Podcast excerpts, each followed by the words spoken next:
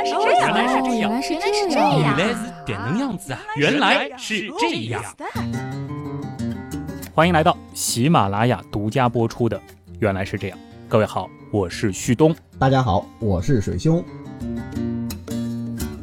转眼间啊，原来是这样，就进入了一个 新的时代，也到了二月初，而且就在前两天，我们是刚刚度过了传统阳历的岁首，也就是立春，所以某种意义上，好像牛年是。已经到了啊！对，传统阳历啊，就是指干支历啊。对，这个可以回顾一下啊，上古时代的原来是这样，也就能明白了。当然，真正意义上，可能我们现在认为的农历牛年，那还得等到下周。所以我们这一周呢，先不和大家来讲生肖特辑啊，牛年的那些事儿。嗯。但是不管怎么样，春天的脚步似乎是离我们越来越近了。最近确实感受到了温暖啊，冬天呢。不能说完全过去是吧？其实已经接近尾声了啊！春天确实还会远吗？但是说到这个冬天，我觉得近几年而言，也真的算是一个让人印象非常深刻的冬天了。因为就在二零二零年底到二零二一年初的这段时间，全国各地是不止一次的出现了这种大幅的降温啊！我们现在都很熟悉这个词儿叫寒潮。今年的这个寒潮威力真的是相当了得。哎，没错，不少地方啊都刷新了气象记录，也就是最低温的记录啊。就拿上海来说啊，二零二零年十二月二十九日到三十一日，在强冷空气的影响下呢，市区的日平均气温骤降了十三度，这其实也是一九五三年以来日平均气温降幅最大的一次。对我来说印象也非常深刻，我是真的亲眼在车里看到车里的这个温度计显示室外的温度为零下七度，关键很难想象这是处在 北纬三十度左右的上海啊，所以真正意义上的知道了 寒潮的威力。非常厉害。嗯，在寒潮期间啊，上海市区的最低气温大概是零下六度左右。对，旭东呢是在郊区的豪宅嘛，什么呀？买不起市区的房子啊，所以郊区温度会更低一些。这个温度确实是一九九二年以来的历史同期的最低温度。对，那么印象当中，郊区最低温度可能确实是在零下七点六度，就也是历史同期的次低了。对，然而还没有完啊。刚进入新年，又一股强冷空气是自北向南影响我国，这下子啊，好像有更多的人啊对它有非常深刻的印象。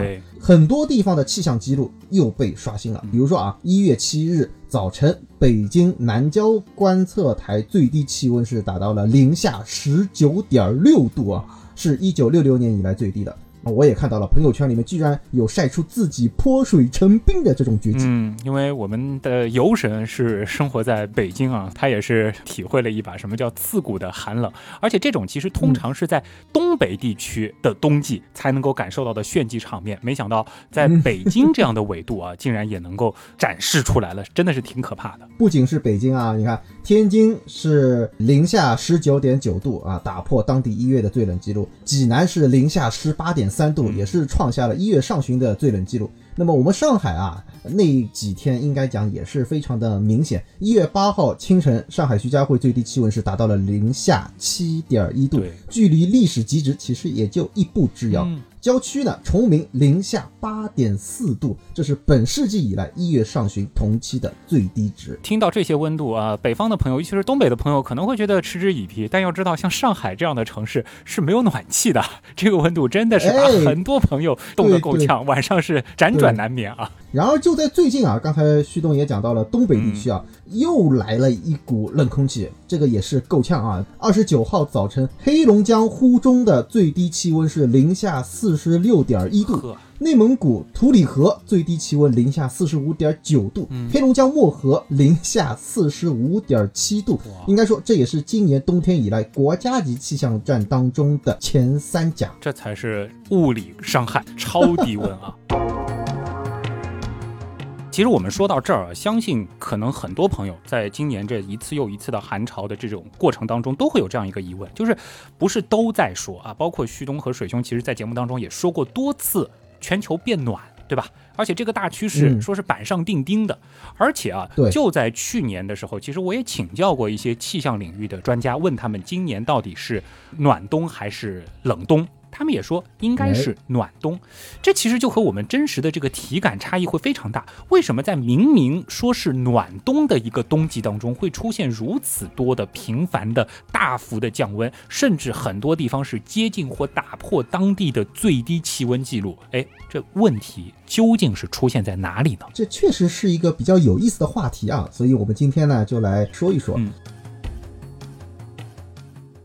呃，我们还是以上海为例啊，先来看一下实际情况是什么呀。在我们经历这一次寒潮之前，事实上，二零二零年的十一月中旬，上海市的平均气温是高达十七点二度，对，那要比历史同期要偏高了四点六度。可以说是上海有史以来最热的十一月中旬。哎呦，被这几次的寒潮冻得都差点忘了，在当时大家也普遍认为这是一个暖冬，好像也没跑。哎，但实际上啊，确实不能以一天或者说一个月的气温就决定到底是暖冬还是冷冬，对吧？因为每年冬季到来的时候啊，气象学家其实也都要讨论一下啊，来给大家做一下预测，对，到底是冬天会偏暖还是偏冷？因为这对于大家的生计啊，对于政府企事业单位都有非常大的指导意义，需要做好应对措施。没错。那同样的，在二零二零年冬天来临之前。气象学家们其实也给出了预测，嗯，其实预测的重要性是非常明显的。比如说，我们是不是要提前安排好足够的电力，包括这个供暖等等的，都很重要。然而，这个结论啊，感觉有些一言难尽，是有那么一点不好说。哎，怎么说呢？我们先说结论好不好？二零二零年呢是一个拉尼娜年，对，因为在二零二零年的年中啊。拉尼娜现象就已经形成了。嗯，大多数的数学模型显示，拉尼娜现象将至少持续到二零二一年的二月份。嗯，而且这个概率是达到了百分之七十四至百分之七十九。模型还预测啊，二零二零年十一月至二零二一年的一月期间可能会达到中等强度。嗯，哎，那么拉尼娜现象也被称之为拉尼娜事件，对吧？嗯，在它发生的时候，我们国家呢？应当是很有可能遭遇冷冬的，这是一个基本规律。哎，对。然而，铁定出现拉尼娜现象的情况下，气象学家们依然比较的保守，认为并不能确定这个冬天就是冷冬。究其原因，就是目前是全球变暖的这样一个气候背景啊。果然是一言难尽啊，很难给出一个定论。全球气候变暖这样子的一个大趋势当中，出现一个冷冬。并且呢，在十一月份的时候，水兄也提到了，我们是经历了一个异常的温暖。问题其实还是没有解决，就是十二月底到一月初出现的这一波又一波的罕见低温，它到底是怎么一回事儿？其实更重要的就是它对于暖冬和冷冬的定义是否会发生影响。这里确实要提醒大家啊，刚才也提到了，我们不能说是一两天或者一阵子这个温度的偏高偏低来判断。气象学上对于暖冬还是冷冬，相对来说还是有一个标准的。对，就是暖冬，它不是指啊这一个冬季当中出现过的某一天它的温度最高，而是指某年某一区域整个冬季的平均气温它要高于往年的平均值，或者我俗称的常年值。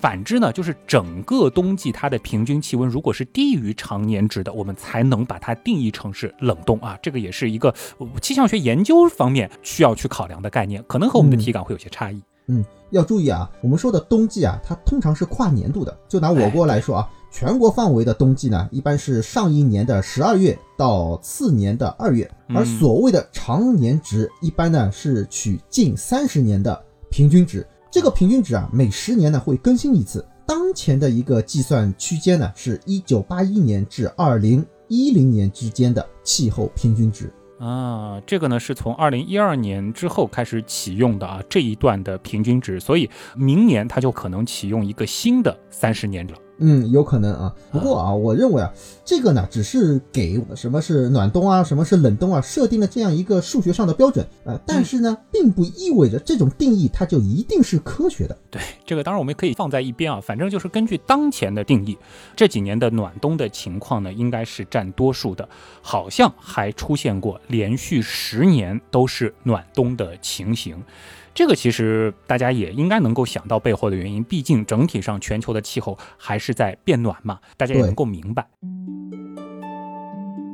那么拉尼娜现象，它到底是通过一个什么样的机制，往往会造成冷冬呢？嗯，其实啊，拉尼娜这个词儿啊，现在对很多人来说啊，已经不陌生了。拉尼娜呢，又被称之为反厄尔尼诺，对吧？嗯，这里倒是可以和大家再稍稍回回课啊。拉尼娜呢，是指赤道附近的东太平洋这个区域的海洋啊，它的水温出现了反常下降的情况。那么与之对应的厄尔尼诺呢，则是在这个区域它的这个水温是温度上升的。拉尼娜呢，在西班牙语当中呢，是有圣女、小女孩的意思。那么与之相对的厄尔尼诺呢，则是圣婴的意思。所以呢，它正好是凑成了一对。嗯，那么同厄尔尼诺类似的拉尼娜现象产生的原因啊，其实非常的复杂，目前呢还没有完全的搞清楚。但总的来说啊，是热带海洋和大气共同作用的这么一个结果。不过相对而言，厄尔尼诺和拉尼娜的表现还是比较清楚的。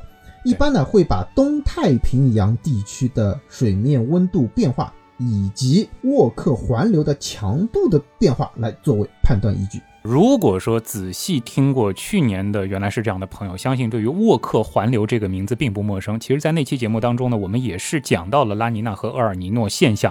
具体呢，大家可以回听第三百一十一期《海上高速公路》，其实讲的主要就是洋流的作用。哎，没错没错，那期节目其实非常棒啊。嗯，谢谢啊。我们再来简单介绍一下这个背景知识啊。英国数学家和气象学家吉尔伯特·沃克爵士啊，在对印度季风的研究当中就发现，当位于东太平洋的观测站的气压上升的时候，西太平洋观测站的气压就会下降，反之亦然。对，大家可以想象一下，就是跷跷板的样子，这头下去了，那头就上来；那头下去了，这头就上来。是的，一九二八年啊，他向皇家气象学会提交了一篇论文。将这种气压变化呢定义为南方涛动，并且沃克还进一步总结到，当气压东高西低的时候，印度的季风雨量就会偏大；东西气压差异不大的时候，雨量就很小。而且不仅是印度，就连澳大利亚、印度尼西亚，甚至非洲的次撒哈拉沙漠地带都会遭遇干旱。大家想象一下，这可是接近半个地球的如此大的一个尺度范围，可想而知，放在一九二八年这样一个时代背景，这真的是一项非常具有开创性的工作。哎，一点没错。然后时间呢，又到了一九六零年，你看这个其实跨度还挺大的啊。嗯，当时气象学家雅各布·皮耶克尼斯在对厄尔尼诺形成机制的研究过程当中呢，又发现了。处在热带太平洋当中的一种大气环流型，它呢也是第一次将刚才讲到南方涛动与海水表面的这个温度呢给联系起来了。所以呢，他也是为了纪念沃克爵士的这种开创性的工作，把这样一个环流命名为沃克环流。通常呢，沃克环流的流向它是这样的，是在太平洋赤道洋面上呈东向西的运动；那么在太平洋上空呢，是西向东的运动；而在西太平洋地区，也就是我们常说的这个澳大利亚东南亚东岸这个附近呢，会上升；在南美大陆的西岸，也就是东太平洋地区呢，气流会下降。呃，如果啊，大家按照上北下南、左西右东这样子的方向看过去啊，这应该是一个顺时针闭合的环，所以呢，我们也可以把它归为纬圈热力环流啊。这个可能有点深了啊。我们今天主要讲到的这个拉尼娜现象呢，它一般啊是会紧跟着厄尔尼诺的现象之后出现的，因为。当厄尔尼诺现象发生的时候，刚才已经讲了，赤道东太平洋表面就是接近智利啊这样的一个地方，表面海水的温度呢会异常的升高，那么东太平洋上的气压就会下降。刚才也提到了，东向西方向这个热量的输送呢就被减弱了。对，所以沃克环流它就被一定程度的给抑制了。但是厄尔尼诺现象呢，它总归啊是有一个头，因为热量向上方空气扩散后呢。会被太平洋上空的大风给带走，这样呢，上层海水的温度啊就会逐渐的下降，于是又给海洋深处更冷的这个海水向上补充进来，创造了机会，海水表面的温度会进一步的下降。当较大范围的上层海水的温度低于常年零点五摄氏度以上的时候，并且还要持续一段时间，超过六个月。那么我们就可以认定拉尼娜现象或者拉尼娜事件发生了。还是给大家强调一下，拉尼娜事件它的这个。本质其实指的是一个特定区域海水温度发生的一种异常的变化，而且其实我们也一直讲，这种极端的气候它往往就会有这种摆锤的效应啊。这个一个极端的事件发生之后，可能再往另外一个方向，它也会呈现出一种极端的趋势。对，那如果说具体到我国，它会发生一些什么样的影响？嗯，确实啊，拉尼娜也好，厄尔尼诺也好，它这个影响范围啊是非常大的。我们必须要放眼全球。说到拉尼娜现象，它发生的时候呢，南美洲的西海岸就会变得异常的干燥。同样的，你们看，美国的西南部也会比较干燥。对，二零二零年的时候，美国除了疫情肆虐之外，夏天的时候，美国加州的山火好像也是挺严重的。哎，对，地狱般的，对吧？那同时啊，处在澳大利亚的东北部以及菲律宾、印度尼西亚、马来西亚、东南亚地区的降水呢，就会增加了。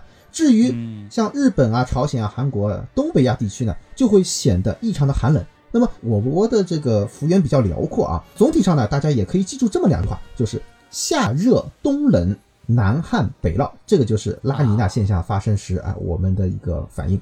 嗯，另外，当拉尼娜现象发生的时候啊，赤道东太平洋的水温偏低，东南暖湿气流啊相对就会弱一些，因此。北方地区的这个偏北的气流啊，就会显得更加强盛一些。那么，综合这样的一些原因呢，我们出现冷冬的可能性会更大一些。嗯，事实上呢，也是有气象记录表明了这样子一个规律。一九五零年以来啊，有发生过十四次拉尼娜事件，涉及到十六个冬季，其中呢，有十三个冬季是出现了比常年同期偏冷的情况。那么，在江南、华南等地区出现偏冷的概率呢，甚至是超过了八成。嗯，哎，讲到这儿呢，其实我们应该已经基本上是知道了拉尼娜现象的起因以及它的一个主要特征，尤其是针对我国的影响。那么接下来可能我们还得来解释一下啊，就是寒潮它究竟是如何产生的，这个背后的机制又是什么？说到这儿啊，要不我们一起来回回课啊，回到中学地理课堂啊，复习一下行星风系，好不好？说实话，中学的这些课程当中，好像地理是我学的比较好的一门啊。首先呢，赤道地区啊，空气呢是受热膨胀上升，近地面呢就会形成低气压，高空呢就会形成高气压，而在两极。空气呢是冷却收缩下沉，高空呢形成低气压，地面呢是形成高气压。那么同一水平面呢就产生了气压差，于是呢这个空气就从高气压流向低气压，这就是风的形成。嗯，对，大家脑海当中其实要有一个空间的这个感觉啊，因为是有地面啊有高空，这个情况有些不一样。那么这种因地面冷热不均而产生的空气流动呢，就是我们所说的热力环流。刚才我们也描述过啊，沃克环流其实也是这样形成的。不过啊，我们现在讨论的是地球的经度，也就是说这个南北方向啊，南北方向的差异。那么这个空气啊，它是从赤道附近上升，近地面的地方呢是形成的低气压，因此呢就把它命名为赤道低气压带。而高空水平的会向南北两极流动，在两极地区地面形成高气压，所以呢也叫做极地高气压带。这个不过要稍微注意一下，就这种情况其实是理想化的单圈环流模型。哎，对，我们一步一步来。那具体的情况当然会更加复杂一些，因为你也必须要考虑到地球的自转、海陆的分布等等这些因素。那么，比方说啊，在我们北半球。赤道上空向北流动的空气啊，在地球自转作用下呢，会向东偏转，形成所谓的西风。在北纬三十度附近，也就是在上海附近啊，会形成空气的堆积而转为下沉，在近地面呢产生了高气压。哎，这其实就是大名鼎鼎的副热带高气压带。空气下降到地面，它自然而然的就会分开，一支向南流向赤道，形成一个环流；另外一支呢会向北，在北纬六十度附近遇到北极的下沉气流的分流。嗯，大家要注意啊，这两股空气啊，你看，一股呢是从北纬三十度啊，是从南方而来往北流的，它相对呢会较热一些，那热的空气啊就会更轻，对不对？而另外一股，刚才讲从北极过来南下的，相对来讲会冷一些，会显得更重。于是呢，更轻的暖空气会被抬升，哎，这一抬升啊，就会在近地面形成一个低气压了。那么在这里呢，我们就把它称之为副极地低气压带，它的强度呢比副热带高压呢稍微弱一些，而在极地到北纬六十度之间，北纬六十度和北纬三十度之间，哎，就这两个区域呢，又各形成了一个环流。哎呦，考点来了啊！这个应该是高考地理应该会考的啊。哎，赤道低气压带、副热带高气压带、副极地低气压带、极地高气压带，两两之间呢会形成大气环流，这就是所谓的三环四带模型啊。嗯重点划好了。哎，二零二一年第一次押题啊！好，那最后啊，我们再加上行星自转偏向力，近地面从副热带高气压带吹向赤道低气压带的风呢，会往西边偏。那么从我们地面上来看的话，也就是刮东北风。那么这个呢，嗯，地理上把它叫做信风带。从副热带高气压带吹向副极地低气压带的风呢，会往东偏。那么从风向上说呢，这是南偏西，因此呢被叫做西风带。嗯从极地高气压带吹向副极地低气压带的风，它呢和信风带方向是相同的，也是北偏东，因此呢被叫做东风带。哎，还有一个考点就是南半球的情况是和北半球相反的，对对对那么。合一块儿就是行星风系了。嗯，说了一大堆基础知识啊，呵 呵大家不要嫌啰嗦，实际上是非常的关键。下面哦我们就可以更为细致的来分析一下拉尼娜现象之下大气环流的情况。在太平洋宽大的洋面上啊，也就是旭东去年节目里面讲到的大浴缸，对吧？大浴缸模型。低纬度的信风会将大量温暖的海水从东太平洋地区吹送到西太平洋地区。这个暖水被带走了，这个海面以下的冷水便趁虚而入啊。这个刚才我们也说过了，然后就会导致赤道东太平洋地区这个海水温度啊，反而要比西太平洋地区的这个温度更低一些啊嗯，而且是显著的低。那么这个我们也讲过，是拉尼娜现象的一个最重要的特征。然而东边这头温度低了，会造成空气也会下沉。那么相应的跷跷板，西边那一头的空气，它的上升运动啊，就会显得更加的活跃了。哎，你想一想，嗯上升运动的结果在地面形成什么样子的气压呢？这个不难。上升运动对应的是低压嘛，在地面的话，哎，对，那原本啊，在西太平洋低纬度地区，应该是副热带高气压的这个地盘儿。嗯，那这种上升运动形成的是低压，这就意味着什么呢？实际上啊，这种运动啊是削弱了副热带高压的强度。那么副高一弱，信风和西风便又得寸进尺了。嗯，东太平洋的这个冷水啊，就更有可乘之机。当然了，整个一套系统它不会说愈演愈烈而一发不可收拾，但是呢，也构成了一个所谓的恶性循环。嗯，就这样，不仅仅是坐实了拉尼娜现象，甚至会把这个效果啊进一步的放大。啊、这有一个关键的结果，就是在北半球的冬天，其实副高本来就比较弱嘛。如果再减弱的话，它其实就起不到所谓的门板的作用了。哎，就是这样。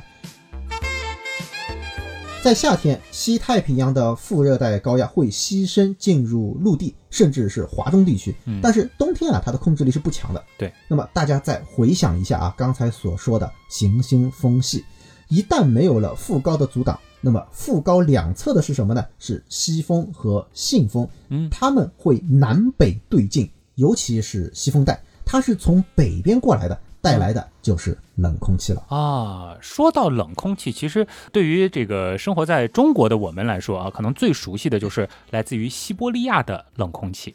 哎，对，大名鼎鼎啊，就是听到西伯利亚还有点害怕，是吧？是啊，影响中国的冷空气啊，实际上和西风带是重合的啊。嗯，那么我们呢也可以做一些归纳，大体上面呢是有两种归纳方式，一种呢以发源地来归纳，嗯，大致呢也就可以把它归为两处，一处呢是北极地区，哦第二个呢是冰岛地区。那北极的冷空气呢，实际上是主力军啊，嗯我们可以把它称之为北极兵团。这个应该用的是冰冻的冰，对吧？呃、非常的形象啊，这北极的确也是个大冷源了啊。呃，是，而来自冰岛的啊、你可以把它称其为西路军。嗯，还有一种分法啊，就是看冷空气入侵的路径那主要呢有三条。第一条，西北路径，它是从北极圈儿经北欧、西西伯利亚地区进入我国。第二条呢是超极地路径啊，超就是超越的超，超极地路径，它是从北极到俄罗斯的北部，经西西伯利亚进入到我国。啊，第三条呢是西路路径，来自冰岛或者冰岛以南，也是经欧洲中部向东穿过整个欧亚大陆，经西西伯利亚地区进入到我国。这就是我们前面所讲的西路军啊，这两个路径是一致的。啊，这西路军这条路真的是走得够漫长的啊！大家有对注意到，这三条路径它其实都经过了西西伯利亚。对，要讲到西伯利亚，它其实是一大片陆地的统称，嗯北至北冰洋，南至蒙古，东至太平洋，西至哈萨克斯坦北部乌拉尔山。受到地球自转啊以及海陆分布的这个综合影响啊，我们发现这个冷空气啊，大部分都会经过北纬四十三度到六十五度，东经七十度到九十度这么样一个区域。那哎很，大了，这个区域。对，很大。但是放到地图上面一看啊，它就是属于西伯利亚地区的西部，因此呢，我们把它称之为西西伯利亚。啊，反正来我们这儿的冷空气基本上都会在西西伯利亚路过啊。对，哎，为什么都会从这儿经过？这他们也不会说是真的像军队一样的要在这儿整顿一下，这个集合一下，肯定是有一些地理因素吧？哎，你别说，还真的差不多。你啊确实可以把冷空气比作一支军队啊嗯。大家这样来想象啊，就当来自西方或者北方的这个冷空气如果比较弱的话，嗯，它遭遇到了蒙古高原、阿尔泰山脉，会怎么样呢？就被阻挡了啊，一下子是翻不过去的。那他会怎么办呢？哦，等待援军，或者说就是他得积累足够的强度才行。哎，对，那么这个强度实际上就得靠后边的冷空气来补充。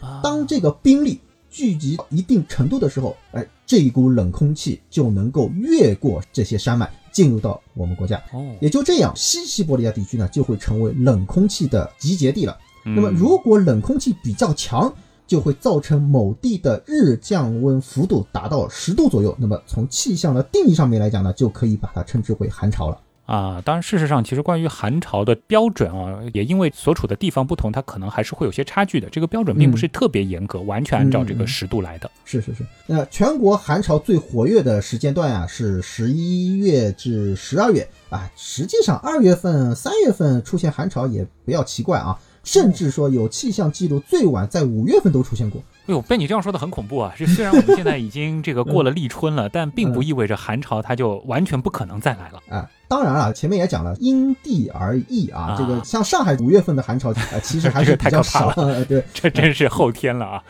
那结合我们刚才所说的拉尼娜现象啊，就会导致啊这一股冷空气啊从西伯利亚地区长驱直入，那么我们国家大部分地区，甚至说江南、华南出现冷空气甚至寒潮的次数就会变得更多一些啊，更加频繁。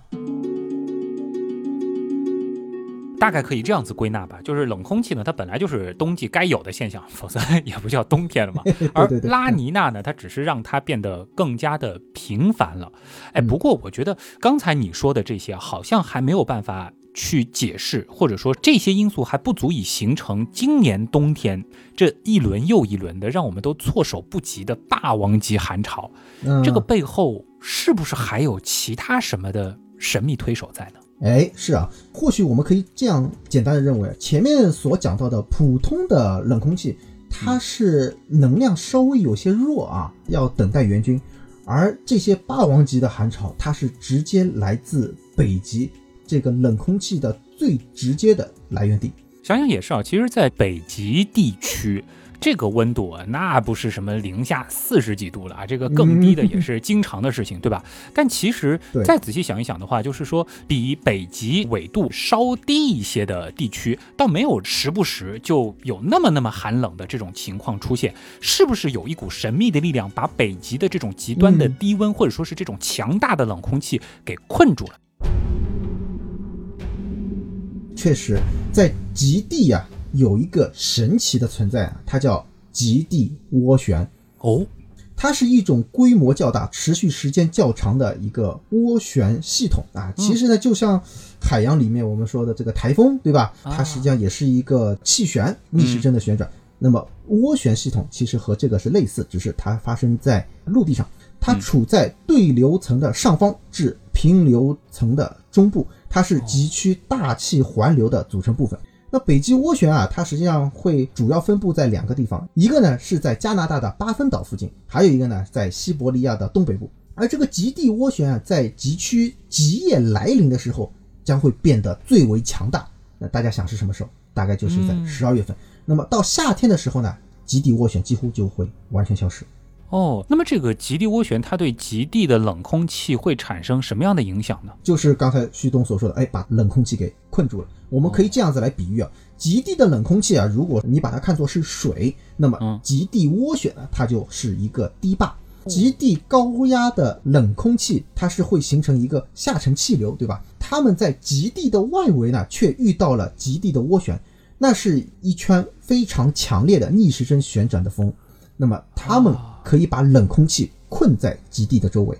哦，所以在北极地区，我们说气温最低的冬季，比较容易形成的极地涡旋，恰恰就形成了一个我们说封印北极地区，哎。最寒冷空气的一个结界，所以听起来对于我国而言啊，在冬天的时候，这个极地涡旋的形成是很有利的，它是一个很好的屏障。是这样的，那极地涡旋越强啊，其实能够更好的锁住冷气。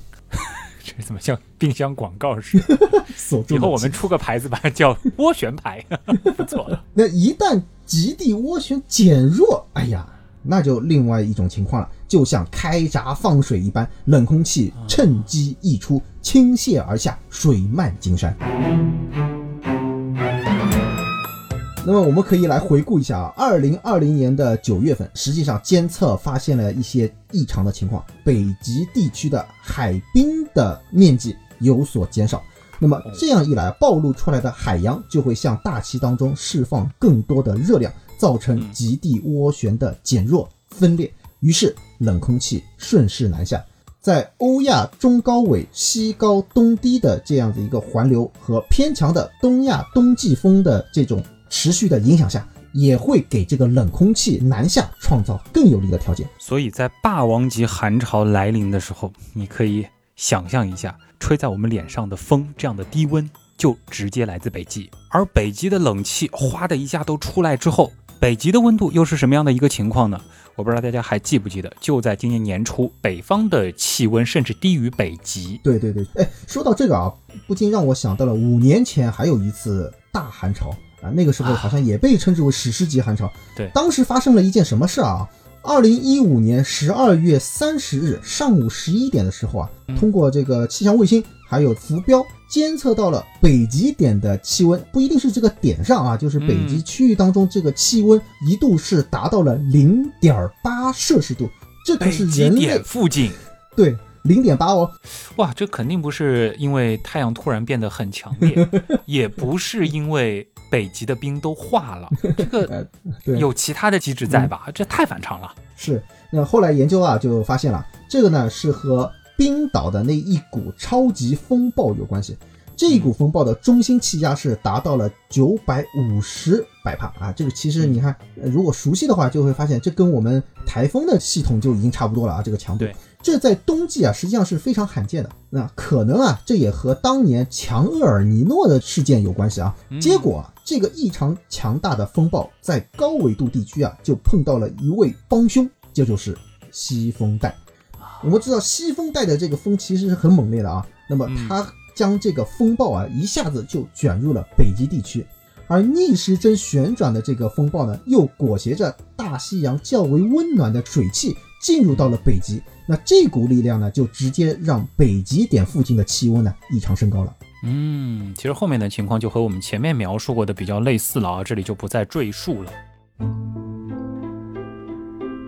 看来，不管是厄尔尼诺还是拉尼娜，大气环流的变化，其实都会对我们前面说到的这个锁住北极寒冷魔鬼的这个结界，也就是极地涡旋产生影响。如果极地涡旋减弱了，那么这里边困住的这些寒潮啊，它就会如猛虎下山一般南下了。那大家有没有注意到啊？二零二零至二零二一年的寒潮和二零一五年至二零一六年的寒潮事件，它的共同点都是什么呢？都是北极变暖了，哎，北极暖了，反而北极以南的广大地区它变冷了。哎，这好像就得回到啊这个老生常谈的话题了，全球气候变暖，大家应该能够感受到了吧？全球气候变暖，它带来的一个结果就是极端天气在增加。它不一定是让所有的地方、所有的时候都变得更热，而是有的时候更冷，有的时候更热，又或者有的地方更冷，有的地方却反常的热。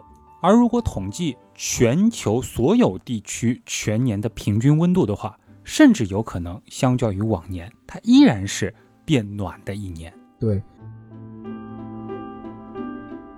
呃，也就在最近啊，我看了一篇论文啊，是英国的一组研究人员，他们呢发现是随着大气和海洋温度的上升，地球上的冰正在加速融化。他们呢是利用卫星观测以及计算机的模型来进行评估，发现啊，从一九九四年到二零一七年，地球损失了七点六万亿吨的北极海冰，六点五万亿吨的南极冰架，六点一万亿吨的山地冰川。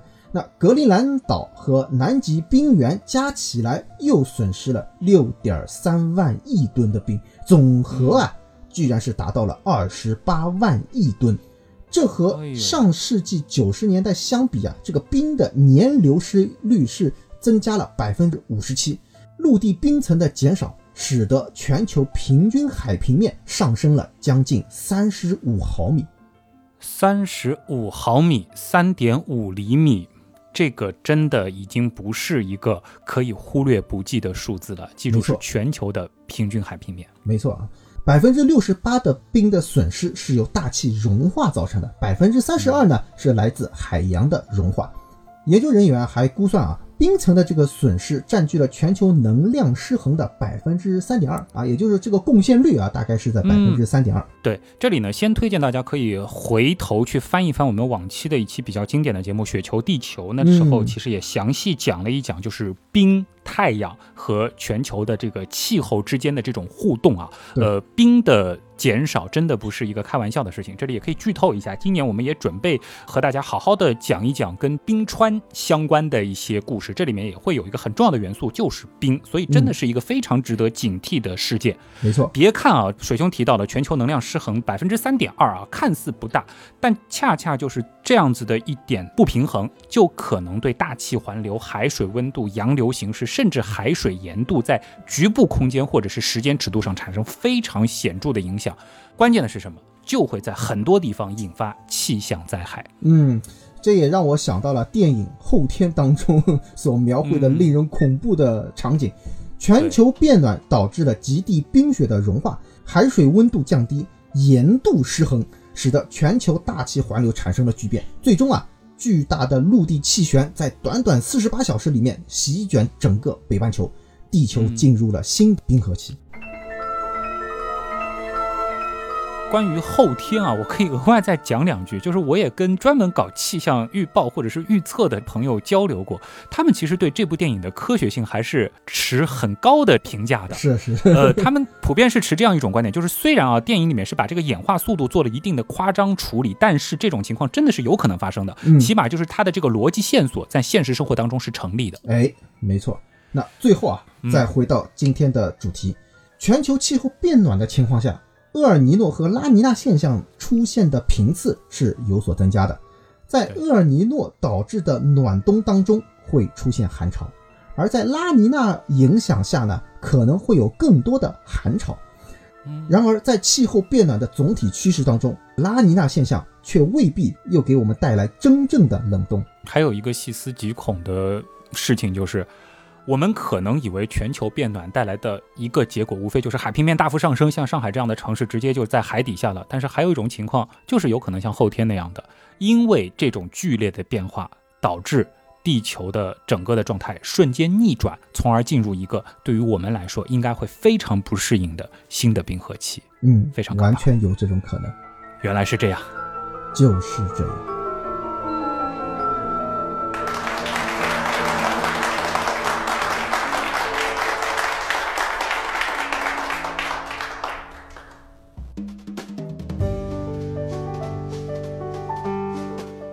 想不到我们的水司天啊，一直以为是管这个大气层之外的事情，没想到大气层之内的啊，地面以上的跟气象相关的部分啊，也是这个颇有研究啊。哎呀，这个是属于偶尔来客串一下。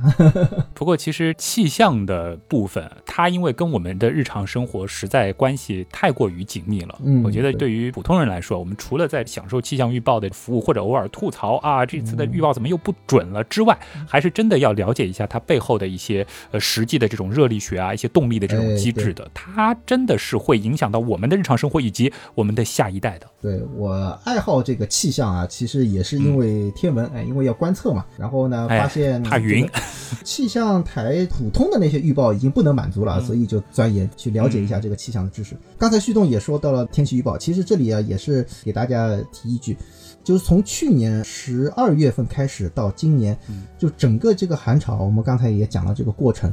实际上我们没有提到，我们现在的这个计算机的模拟啊，就是我们所谓的这个数值计算，非常的厉害，可以这样讲，不可同日而语。就是整个这个过程，实际上在寒潮来之前大概半个月，这一切都已经预测到了。哦，倒真的是点赞一下了。就是我们整个的这个数值模拟技术，其实随着包括超级计算机在内的一系列的这个技术的发展，现在的这个精度，可能相较于十年之前，都是十年之前完全无法想象的一种程度了。对对对，完全无法想象。嗯。啊，这个的话，虽然我们可能在以前也谈到过，因为气象预报它本身是有一定的这个复杂性，甚至包括混沌在，它有一定的这个不可预测性。但是从大的范围来看，我们也是能一定程度的对未来一段时间内的天气的走势有一个比较准确的判断的。对，可以。那么以后呢，如果有机会，可以再给大家来讲一讲天气预报的那些事儿啊，包括那个数值模拟这方面的问题。哎呦，这疯狂挖坑了！本来以为这个水兄今年要先立一些关于这个天文，我们。准备和大家讲哪些的这个 flag 啊？没想到这个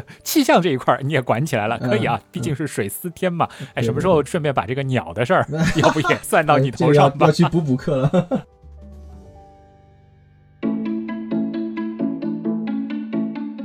今天其实，在结束之前啊，还是真的要花一点时间专门来讲一讲的啊。这个可能最开始的时候大家已经听到了，原来是这样，好像已经有一些变化了。我们现在是已经在喜马拉雅平台独家播出了啊。这里呢，可能要先做一个感谢，感谢所有啊，本来不在喜马拉雅收听，现在啊，为了原来是这样啊，专程下载这个 APP，或者说是专门到这儿又重新搜索、关注、收藏，最后继续跟着我们走下去的所有的刀友们啊，谢谢。们啊，真的非常感谢啊！这个 不远万里啊，这个是 不远万里拖家带口啊。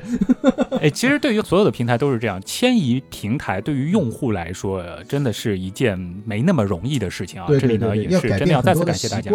嗯，对对，说实话，就是独播这件事情，水兄应该是知道，就是在之前我也纠结了很久，包括其实很早以前也有过这样子的一些想法，但是在当时呢还是犹豫再三，最后没有决定。那么到了。今年这个档口，好像真的是觉得我们可以借助独播这样子的一个新的变化，来让我们这档真的是已经走过了整整七年的节目啊，对对对，呃，可以更好的坚持下去，去度过这个七年之痒吧。对，这个其实也是跟传播的规律是有关系，就是在各个平台就是做一个比较大范围的铺开之后呢，实际上是需要。在精耕，对，这里可能要和一些刚刚来到这个平台的朋友来说一下，就是因为我们做这个音频自媒体，其实已经做了挺多年了。就是当下在全网喜马拉雅的这个平台，无论是内容的这个丰富度，呃，还是说它的整个的这个活跃用户的这个占比，呃，都已经是这个绝对的头部了。所以原来是这样，这一档现在在中文互联网世界啊，也算是比较头部的科普类的音频节目呢。我们也是希望有这样的一个比较深度的合作，达到一个无论是播放量啊，还是影响力的一个增长吧。对，这。其实啊，也是挺符合我们的怎么说呢？品牌形象，对吧？所以这样子一种独播呢，对于原来是这样这样的一个品牌来说，确实也是非常的关键的。是上一期节目的结尾，因为我已经说了这一周我们会开始独播嘛，有一些朋友也说啊，你们是不是说是这个以后就是要关起门来啦，只服务付费用户啊？其实不是的，我们虽然是独播，只在这个平台播出，但是原来是这样，大家记住，陪伴大家七年的原来是这样，我们依然是一档公益性质的免费节目。对对对，这是不会变的啊。对，除了独播之外，其实我们的节目相较于之前的这三百二十期正片，几乎是不会有什么。变化的。当然，我们可能也会有些创新的地方啊，而且呢，还是要做出一个承诺，就是我们依然会维持我们的正片，也就是大家听到的，现在是三百二十一期，以后三百二十二、二十三，如此类推，我们的正片是不会恰饭的啊，不会有一些商业性的植入，所以我们还是想安心的来做精品。对，不仅如此啊，既然做出承诺了，实际上是我们有那个底线的要求，是吧？就对，旭东一定会向大家保证啊。不会跳票太多，对吧？呃，这边我其实也可以和大家来说一下，就是说，因为独家播出嘛，就是说原来是这样，本身是有一定的这个影响力了啊，所以呢，其实我们也是得到了一些保障，所以呢，我们这边可能也要对节目的内容啊有一个怎么说呢，更进一步的这个坚持了。呃，去年因为各种各样的原因，其实跳票的次数是比较多的，好像最后统计一下，全年的这个正片应该更新的就是四十期左右吧。那二零二一年，我们争取把。这个跳票的次数控制在四次以内，好不好？嗯。这其实已经很高了。大家如果回望一下的话，除了二零一四年原来是这样的第一年，那个时候因为会出现一周双更甚至三更的情况，但那个时候节目短嘛，有的时候可能五六分钟、十几分钟就是一期。但是当节目的总时长都变到了三十分钟以上的时候，其实你真的稳定的更新能够做到四十五期以上，都算是比较多期数的年份了。对对对，从绝对时间上面来讲，其实也挺多的。哎呀，说着说着又超时了啊！反正不管怎么样，我们就留给旭东几天的公休。病假的时间，好 吧？因为我现在这个工作也超过十个年头了嘛，这个年休假还是让我安心休一下，对吧？这个 春节国庆啊，大家稍稍理解一下啊，这基本上可能也就是在这样子的一些时间会休假了。另外呢，其实我们也会从怎么说流程上啊来保证我们的正常更新，就是我们在这个选题上呢，其实会更有一些提前量，对吧？包括录制啊、制作啊等等，我们可能会有一个比较充足的一个准备的时间，也保证啊，我们每周五晚上的十八点钟可以准时和大家见面。好。另外呢，我也想说一下，就是现在我们也可以正大光明和大家说了，就是在喜马拉雅这个平台听我们的节目了。那我们所有的刀友都聚集在这儿之后，我们这个节目的评论区就变得非常的重要了，对吧？嗯嗯嗯。因为我们就不用在各个平台去看，就是大家的这个留言了，所以在喜马拉雅原来是这样节目的这个评论区呢，也可以更经常的捕捉到我们的身影啊。所以这里呢，希望大家。以后啊，能够多多为我们的节目评论、点赞、转发，而且呢，我觉得可以延续一下我们做天文原来是这样的时候的一个好传统，对吧？就是我们可以不定期的看一些比较高质量的听友的留言，哎，如果是问答，我们可能会做一些这个听友问答的这种环节。如果说大家是一些这个比较棒的一些分享，我们也可以啊，呃，有一些这种点评的形式，不定期的出一些这种比较有意思的番外或者是特刊。好。嗯啊，不错不错。呃，其实呢，就是关于节目的形式，或者说是对于节目的这个内容本身，你有什么样的想法或者是创意啊，也可以大家在评论区里面多多留言提意见，我们呢也会仔细的去阅读的。另外呢，就是我们在寻找一些新的突破的同时呢，呃，还是和大家做出承诺，我们会继续保留大家熟悉的。原来是这样的味道，所谓的原味啊。嗯，呃，另外 我还在做一个，我可能每年都会提，但是好像每年都没有做到的，就是我还是希望正片的时长尽可能的我们控制在三十分钟左右。